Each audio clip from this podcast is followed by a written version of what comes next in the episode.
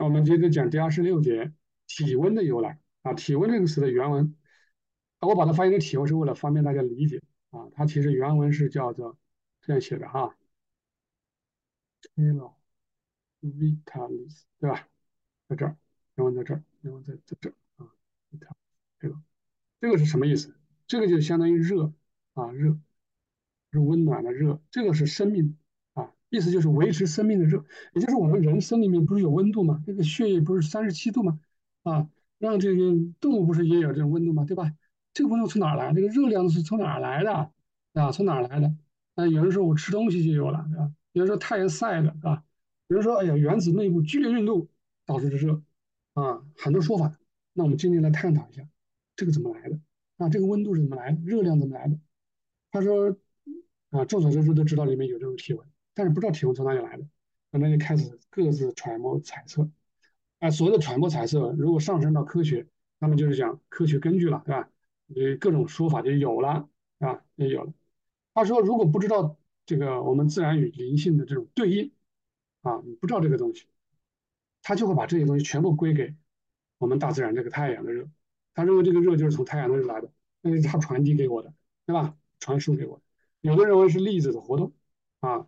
摩擦对吧？剧烈运动导致热，有些人则把它归因给生命本身。他说：“哦，因为有生命啊，我有生命，我活着了，所以我就热了。那死了就没了。哎，确实好像死了就，是吧？就冷了嘛，对不对？他由于，但由于他们并不知道生命是什么啊，就是他说是生命才有热的，那他生命是什么呢？他有说不出定义来，那就只能说停留在这么一个词而已啊，只能说说而已。”好，接下来呢就讲讲答案了。他说，如果你知道爱及情感啊，爱及爱的情感与心脏及其心脏的延伸的之物啊，我们心脏泵血嘛，血管血液都是从它而出的啊。他说这个之间呢也存在着对应啊。你如果知道这种对应存在着对应，是因为对应而存在的话，那你就可以知道，爱就才是这个热量或者体温这个源头，爱是源头。因为爱是什么呢？因为爱是从主所在的那个灵性的太阳，那个太阳，对吧？向前的一个进展，或者向前的一个推进、一个运行，它就好像是热一样的，它被天使感受为热。哦，原来是那个热，对吧？那个才是真正的源头，那个灵性之热啊，是爱的灵性之热，以对应的方式流注到我们心脏以及血液里面。